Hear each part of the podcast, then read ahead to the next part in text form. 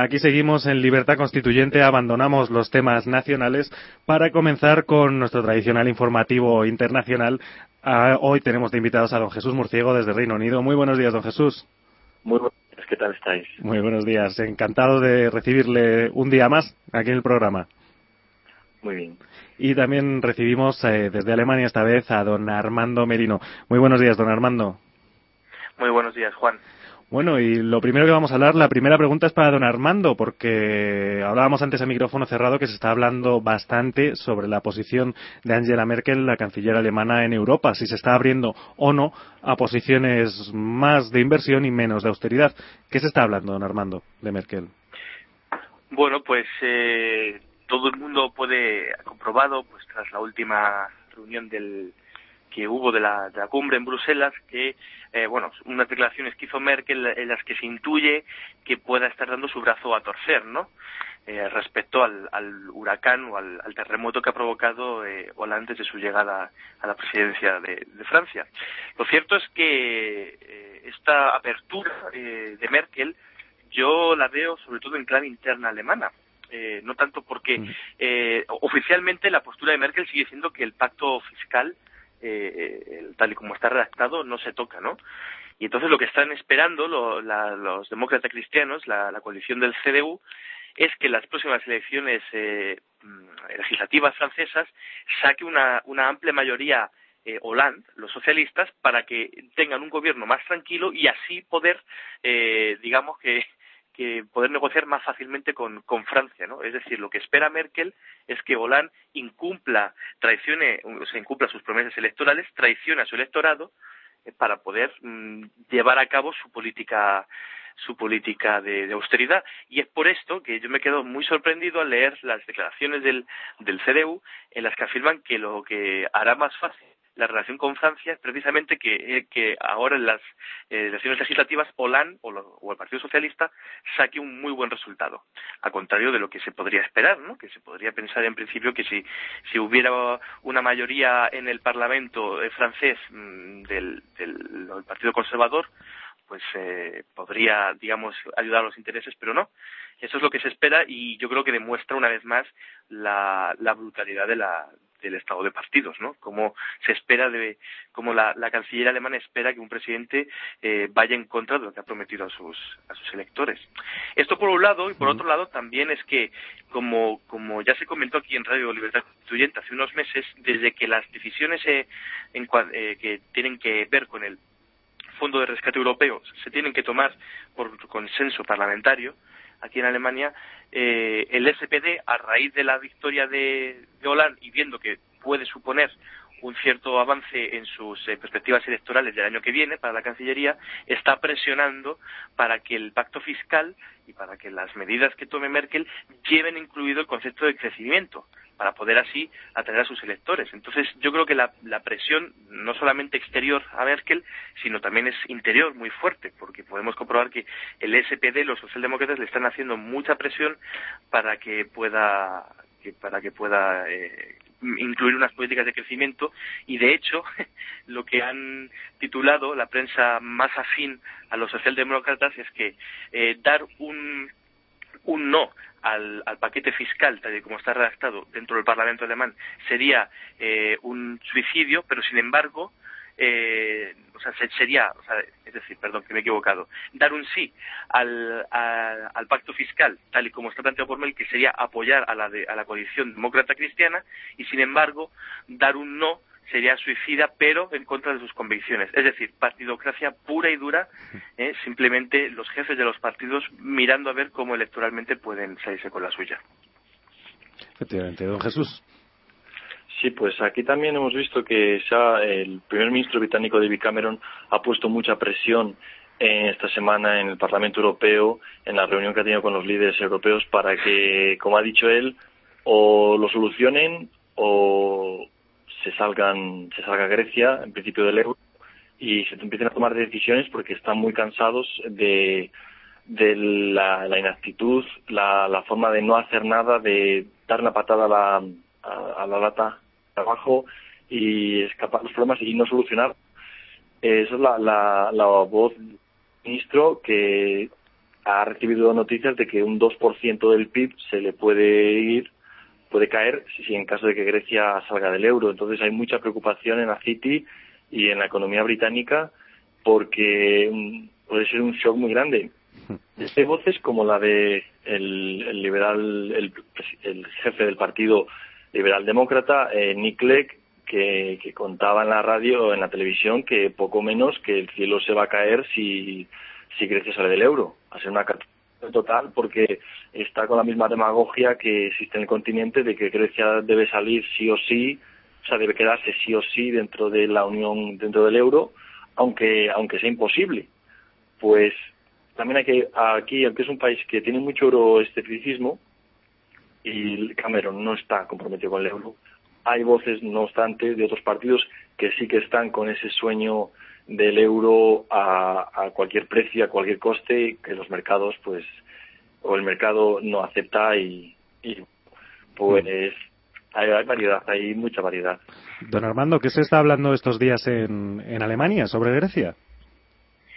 Pues muy en la línea de lo que acaba de comentar Jesús. Efectivamente hay terror eh, por, la, por la posible salida del, del, euro, porque esto afectaría evidentemente mucho a las inversiones y al, y al, propio Producto Interior Bruto. Se está diciendo que qué va a pasar con el, con el, eh, con, con, el, al cambiar, al salir de Grecia del euro y, y en un supuesto entrar el dracma, eh, pues claro, mm, hay, eh, hay mucha incertidumbre. O sea, eh, yo sin, como sin ser un experto, lo que sí que puedo eh, percibir y leer en la, en la prensa, sobre todo en el, en el semanario del Spiegel, eh, hubo, un, un, alto portavoz de la de Siemens, ¿no? una de las más grandes empresas ale, alemanas, diciendo que bueno que que Grecia tiene que quedarse en el euro sí o sí porque es lo que interesa a la economía europea, que si no va a ser un descalabro y que puede crear un efecto dominó. Claro, Armando. Y al hilo de esto, eh, me, me viene a la cabeza ahora una conversación que tuvo el europarlamentario Nigel Farage en privado con Angela Merkel, que le decía que la mejor solución, la solución de, de, sentido común, era que Grecia, si no tenía capacidad, pues que debía abandonar la moneda única, como ha pasado en otras uniones monetarias de la historia, y a lo que Merkel respondió que eso era simplemente imposible porque eso uh, de, dejaría, o sea, daría a entender a los demás países que también se pueden ir. Y eso acab acabaría con el sueño del euro, que al final es lo que es, es un sueño grandioso de una unión eh, política, eh, pero vamos, se hace en contra, sin la aprobación de los ciudadanos. Es, es tremendamente, con un déficit democrático tremendo. Es, es, una brutalidad. Aparte, el, eh, bueno, en mi opinión es que el déficit, el sueño del euro es el sueño alemán y si me apura francés, pero realmente es ese sueño porque hay que recordar que la economía alemana, si, si es tan fuerte es por sus exportaciones. Y, y, y no, no, tiene nada más beneficioso para ellos y para su fortaleza que el euro, precisamente. Sí, pero eh, creo que implique ese déficit democrático, ¿no? Sí, Armando, creo, corrígeme si me equivoco, que en Alemania jamás hubo un referéndum para la entrada en el euro. No, es cierto, no lo hubo. Y la población pues nunca estuvo muy, muy entusiasta del euro. Y eso en Alemania. Imagínate en el resto de los países la popularidad que, tiene, que puede tener el euro si hicieran un, una consulta democrática como deberían de hacer. Claro. Desde luego. Es que eh, sí, aparte aquí en Alemania es interesante el fenómeno que se produce porque eh, hay, hay bastante más euroscepticismo del que pudiera parecer que bueno eh, el gran eh, apoyo que ha hecho no por la dotación de los fondos al, al, al marco de protección al, al fondo de rescate pues eh, claro es todo del, del, bolsillo del contribuyente alemán no entonces se produce esta esta curiosa mezcla entre los que ven en Merkel una salvaguarda de la fortaleza alemana y de su y de que aquí no ha llegado la crisis y de que el paro estaba más bajo que en los últimos 20 años y sin embargo entre los que ven eh, que el gobierno de, Merkel pues está siendo dictatorial. Aunque todo tengo, como siempre digo prácticamente en cada programa que, intervengo, eh, desde, desde una base muy, muy suave. O sea, como siempre digo que el pueblo alemán está muy adormecido. Aquí las únicas protestas que yo he visto por todo lo que han pasado eh, han sido básicamente por este partido de los piratas que nació a raíz de la, de la ley de Internet, de las restricciones que hay aquí muy fuertes en Alemania de los contenidos que se pueden visitar en Internet. Si no, la gente acepta y traga mucho con lo que hay sin apenas mover un dedo. Y precisamente eh, no nos parece del todo descabellado teniendo en cuenta que tenemos los últimos datos del Producto Interior Bruto tanto de Reino Unido como de Alemania. Alemania ha crecido un 0,7%. Un 0,5, perdón. 0,5%. Sí, mm. ahora lo he comprobado. Es un, sí, para el primer trimestre ha aumentado un, 0,5. Y la otra cara de la moneda en Reino Unido con un descenso del 0,3, ¿no, Jesús?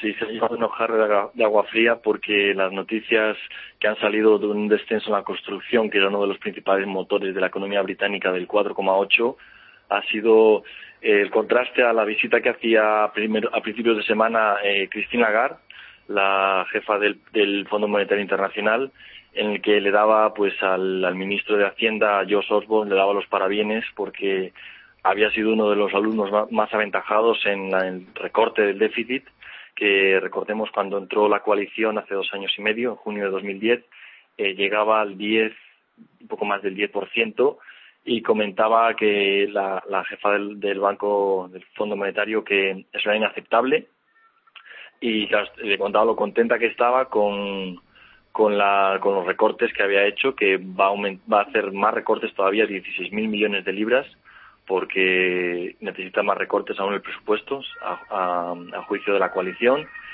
y, y, eso ha provocado que, la economía estuviera plana, esto era antes de recibir la noticia de, hoy del 0,3. Pero cuando estaba antes de recibir esa noticia, la economía ya daba signos de debilidad y la solución para, mm, para Cristina Lagarde, o lo que debería hacer el Consejo, fue que bajar los tipos de interés. Pero claro, en Reino Unido están al 0,5. Entonces bajarlos más pues implicaría llegar casi al 0% que están en los Estados Unidos. Esa es la solución. Pero claro, aquí lo que no hay es una oposición en la, en la sociedad. La gente pues no le gusta pero no ven una alternativa al, al, a los recortes masivos.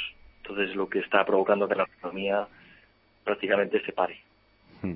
De recortes en Alemania, don Armando ni se ha escuchado, ¿no? ¿O sí?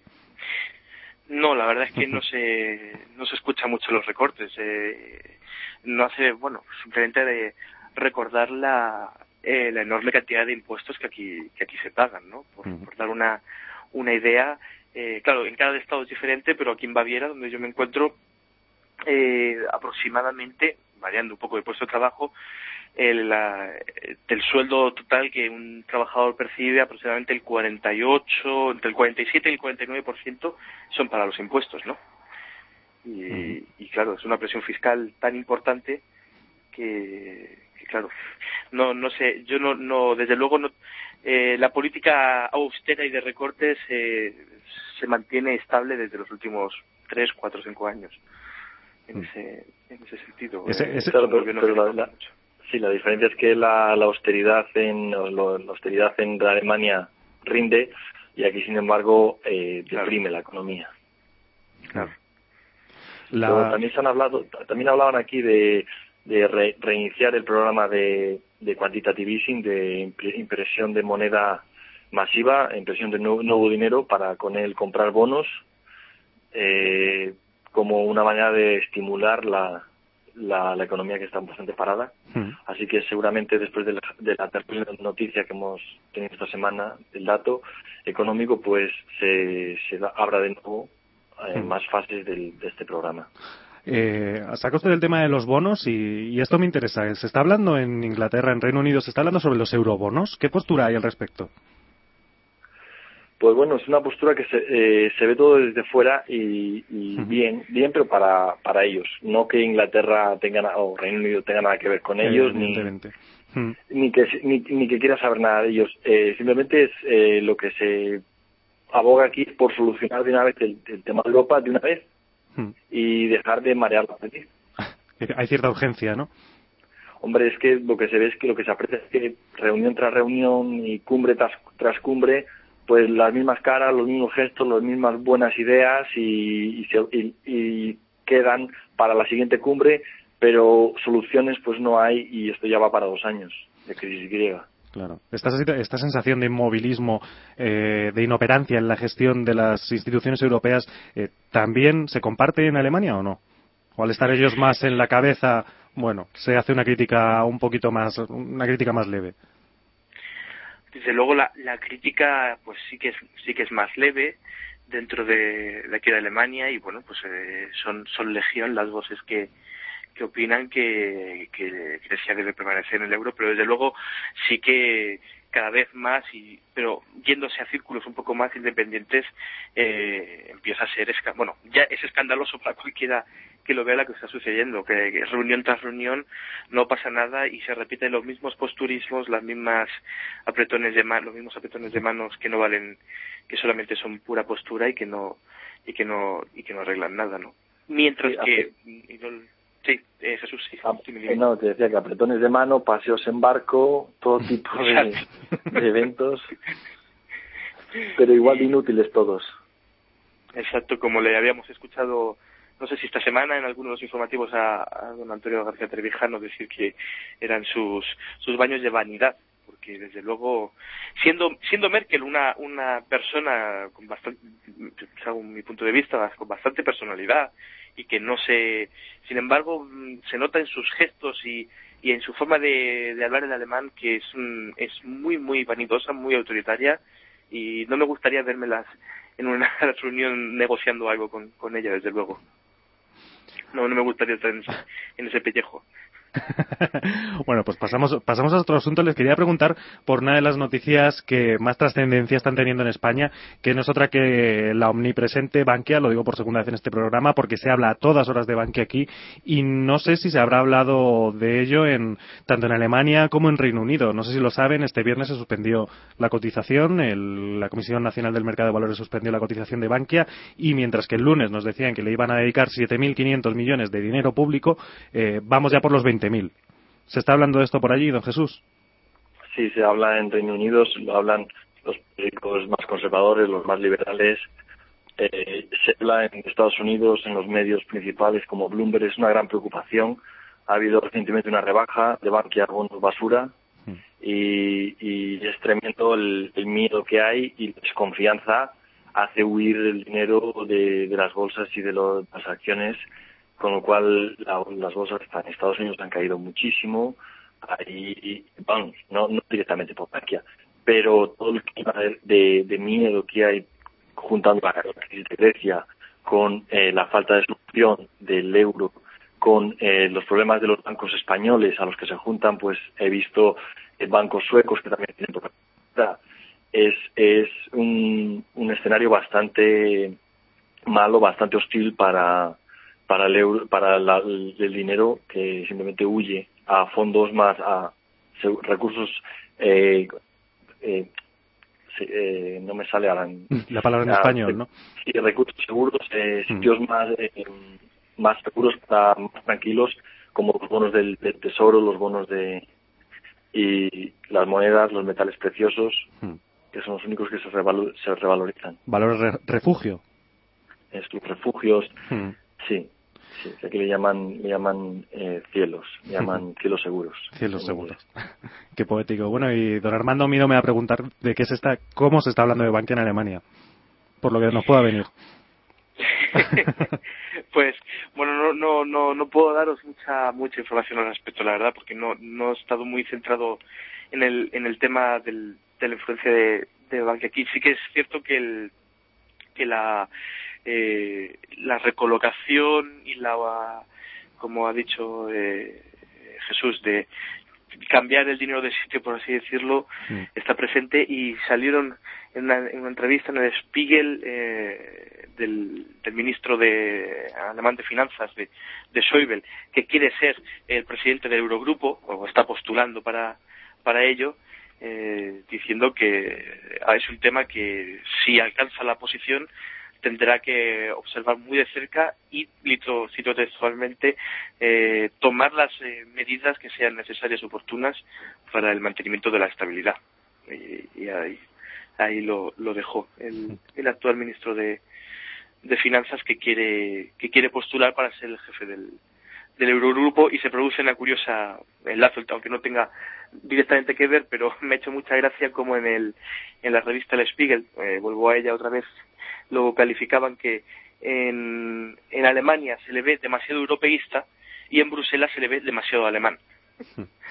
Estos son los los juegos eh, que se traen. Se queda entre medias. No, aquí en el programa se ha hablado bastante de que, de que Bankia, digamos que sería el paradigma de lo que sucede cuando metes a los políticos a cuidar del dinero.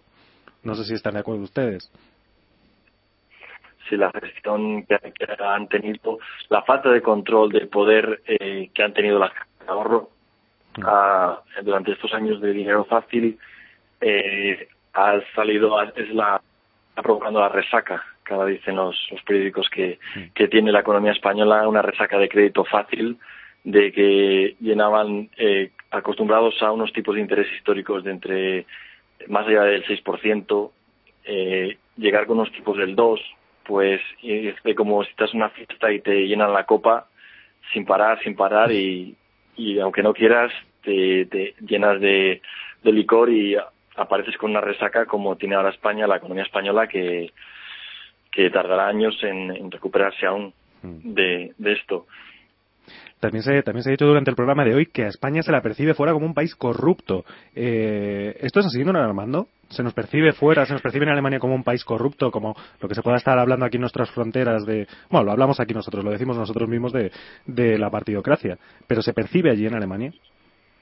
Sí, sí, sí, desde luego, bueno, eh, España, Italia y, y Grecia se ve como el, el trío de la, de la corrupción del, del sur de Europa, dentro de que nadie tiene ni nadie hable, bueno, mucho menos aquí en Alemania, de estado de partidos, ni, ni de democracia, ni de la ni democracia representativa, ni nada, pero la imagen eh, del español eh, corrupto y, y, de sus políticos corruptos está a la, está a la orden del día. Y, y de hecho, bueno, tanto es así, tanto ha calado esta, esta corrupción española en las mentes y en, la vida cotidiana eh, alemana que cuando uno como español vive aquí, eh, sobre todo si no llevas mucho tiempo, si llegas a algún sitio por primera vez, tienes que comportarte de manera muy alemana para que entiendan que no vas a hacer ninguna españolada. Y, esto va desde desde ser eh, tener una puntualidad exquisita o desde un gran rendimiento laboral. Hay que esforzarse más para porque es, es, algo ya que la gente asocia naturalmente, ¿no? Eh, el ser español con, con, la corrupción, con el, la, el, el ansia del dinero fácil, eh, la falta de esfuerzo, la, el todo vale, en fin. Sí, sí, es bastante fuerte esa imagen. Parece terrible simplemente la existencia de un término como españolada para referirse a esta serie de prácticas. Simplemente eso ya eh, me parece demoledor. Don Jesús, ¿también se hablan estos términos de España? Sí, un poco distintos. Lo que se considera España es un país que no tiene seguridad jurídica. Es una tierra sin ley, donde el más fuerte se hace o, eh, se hace dueño de la situación y, y, así lo reflejan programas en la televisión británica en la que cuentan, cuentan las historias de propietarios de casas, propietarios británicos, promociones de viviendas en la Costa del Sol, en los que falta pues desde la electricidad, falta pues tabiques, falta todos los constructores huyen, nadie no se hace cargo, el, es, eh, se encuentran totalmente aislados y no saben a quién recurrir y entonces pues esa imagen cala mucho cuando empresas británicas quieren ir a invertir a la costa porque una de las carencias que dicen que se dice aquí que tiene España pues una seguridad jurídica, una ley para todos igual y en la que se pueda confiar y, con la que te puedas arriesgar. Hmm. Bueno, pues si les parece, vamos a dejar de hablar de España porque no arroja un panorama especialmente bueno, especialmente esperanzador. Y vamos a hablar ya de cada uno de los países desde los que ustedes hacen la corresponsalía en clave más interna. ¿Qué se está hablando en clave más interna de Alemania? Hablábamos a micrófono cerrado de la configuración del mapa político de las elecciones generales. ¿Qué tenemos por ahí, don Armando? Bueno, pues eh, tenemos por un lado la los intentos o bueno la, crisis interna de la coalición demócrata cristiana que desde luego pues se va a mantener junto con los liberales que hay ahora mismo que se va a mantener en el poder eh, seguramente hasta vamos no creo yo que vaya a haber elecciones anticipadas eh, están programadas para en principio deberían ser las elecciones eh, generales en octubre del 2013 pero ya se está hablando mucho, claro, porque durante todo este 2012 ya hemos tenido dos elecciones eh, regionales importantes y todavía mm, se van a suceder unas cuantas a lo largo del año. Y entonces, pues por un lado tenemos la, el nerviosismo y la crisis ya también de liderazgo de la propia Merkel dentro de los demócratas cristianos. Por otro lado, tenemos a los socialdemócratas, al SPD, que, bueno, como sabéis, ganó las elecciones del estado de, de Nordrhein-Westfalia, que es el que es muy importante porque es el estado más eh, poblado, no es el más grande, pero es el más poblado y tiene dos centros industriales importantes como son eh, Düsseldorf y Colonia, la ciudad de, de de Colonia, y aparte de este ascenso, pues están viendo quién va a ser el, el candidato eh, para la Cancillería de los socialdemócratas y está sonando mucho el nombre de Hannelore Kraft. Hannelore Kraft es la candidata socialdemócrata que ha ganado en, este estado que acabo de comentar y que se está presentando como una persona eh, carismática, con capacidad de, de llevar a, a sus súbditos de partido por, por un camino firme y bueno, quién sabe si a lo mejor tenemos eh, una confrontación entre dos mujeres, que sería algo realmente novedoso, ¿no? Por la, por la presidencia. ¿Tenemos alguna encuesta de intención de voto? Es demasiado pronto, imagino. Eh, es, demasiado, pronto, pero ha salido una y, y bueno, pues lo que eh, lo que se está viendo, pues este momento, el ascenso, aunque no es muy, no, hay que decir también que el ascenso del, de los, del SPD tampoco es tan significativo. Es, eh, o sea, es, un ascenso de, votos, pero mm, están más o menos igualados en la intención de voto con lo, con la, con los, con los demócratas cristianos. Todo parece indicar que la llave la van a volver a tener, pues, eh, o los verdes en favor de los socialdemócratas o los liberales en favor de los demócratas cristianos. Y aquí también es interesante ver cómo están jugando sus fichas estas dos fuerzas políticas. Por un lado, los, los liberales están, bueno, muy eufóricos, tanto, porque tanto en Schleswig-Holstein como ahora en Nordrhein-Westfalen han subido, eh, sobre todo en Nordrhein-Westfalen subieron cinco puntos, que era el estado donde peor estaban, y ha subido cinco puntos, entonces eso puede tener una importancia eh, bastante relevante de cara a, la, a, los pactos que se puedan producir. Y por otro lado, los verdes, ¿no? que, que son el, el fiel escudero de, del SPD en tantos, eh, en tantos y tantos estados federados, ¿no? que es, una, bueno, es un, signo más de las políticas de, de partido, de, de, la ausencia de, de, que son todos socialdemócratas, incluidos los verdes que se consideran o se jactan de ser un partido tan de izquierdas, entre comillas, y son igual de socialdemócratas que y de derechas que los otros. Y luego, eh, importante también resaltar la, la crisis interna que hay en el partido de la izquierda, partido llamado la izquierda, que es actualmente la tercera fuerza política eh, a nivel del Parlamento estatal y que bueno tiene una guerra de poder eh, inmensa abierta dentro del, del, partido pues Oscar Lafontaine que ha sido el jefe que ha habitado creo que en las últimas cuatro elecciones eh, por la izquierda, pues después de un cáncer que tuvo y que, que ha superado, eh, ha denunciado la, la, corrupción, y esto es interesante, eh, ha dicho que no podía soportar tanta, tanta, eh, ¿cómo se dice en español?, deslealtad eh, dentro de su partido y se ha retirado de la carrera por la candidatura a las, a las elecciones de la Cancillería. Y ahora están saliendo candidatos, pues como os podéis imaginar, de debajo de las piedras. Yo jamás pensaba que hubiera tanta burocracia y tanto sistema eh, de, partido dentro, en el, dentro de la izquierda y resulta que sí, que es impresionante lo que ha salido de, aquí. Así que veremos. Así es un poco como se están corriendo las fuerzas. En cualquier caso, pues van a ser muy importantes las elecciones de, de los Estados Federados que va a ir viendo a lo largo de, este año. Sobre todo, pues muy importantes, va, habrá que observar con atención Baviera, por ser el, estado más grande y, a nivel económico el más fuerte de Alemania, y luego también qué pasa en, en Hamburgo y en la zona del, del, centro. O sea que Merkel lo tiene, lo tiene un poco crudo. Aparte la prensa le está dando, le está presionando mucho. Cada vez es más las voces que dicen que Merkel está sola en Europa, que Merkel está sola en Alemania, que la coalición ya no tiene nada que hacer. Así que, en fin, vamos a ver.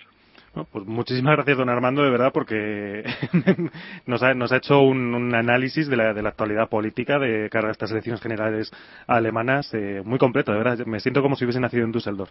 Muchísimas gracias, don Armando. Eh, por cierto, ya sé que les he dicho que íbamos a hablar más de temas internos, pero me dejaba uno en el tintero. Este es para don Jesús, porque aquí en España se estaba hablando muchísimo sobre las tensiones entre patrulleras de la Guardia Civil y de la Royal Navy en Gibraltar. ¿Se está hablando de algo de esto?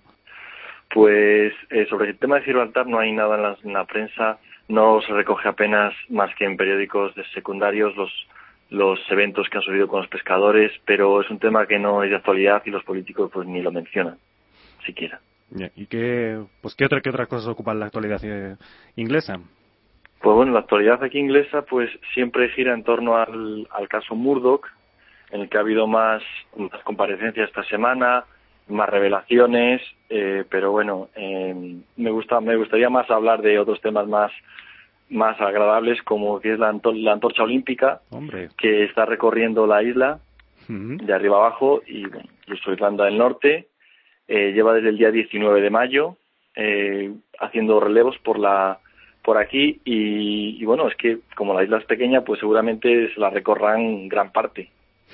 Y, y bueno pues es la noticia que quedan solamente 66 días para los Juegos Olímpicos, que van a empezar el 27 de julio hasta el 12 de agosto, y eso pues un poco lo que ocupa aquí la, la actualidad, junto con la ola de calor que disfrutamos en, en Reino Unido como algo excepcional desde hace dos días y quizá pues dure otros dos días y, ya está. Y sobre los Juegos Olímpicos, don Jesús, eh, ¿en qué términos se ha tratado la celebración y sobre todo la organización y sobre todo el desembolso necesario para organizar los Juegos Olímpicos? ¿Se ha puesto en duda si la inversión al final, eh, bueno, se, de alguna forma se, la inversión será buena o, no?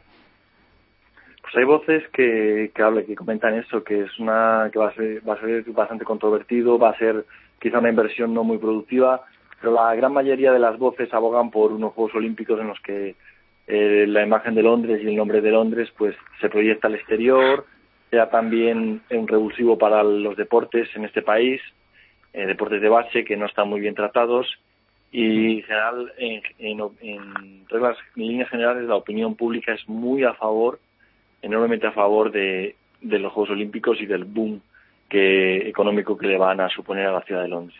Eh, sea por hecho que se va a tener un rédito económico de, de, estos Juegos Olímpicos, ¿no?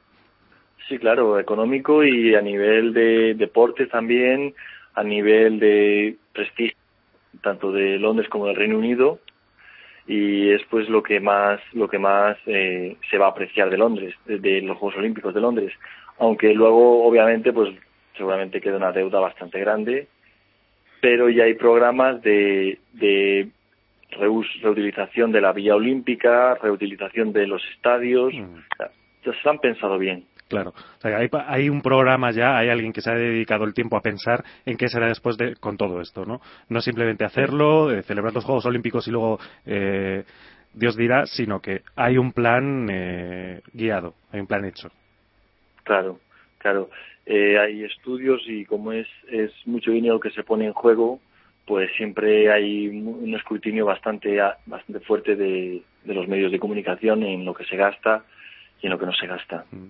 Y la segunda noticia que nos traía era la de la ola de calor, que para ustedes, todo, para ustedes allí en, en Inglaterra es toda una extravagancia, ¿no?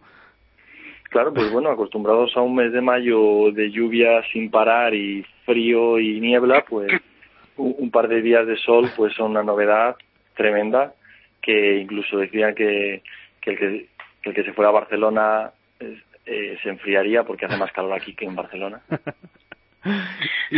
don Armando, ustedes, ustedes estaban pasando en Alemania también esta extravagancia de otra ola de calor, ¿no?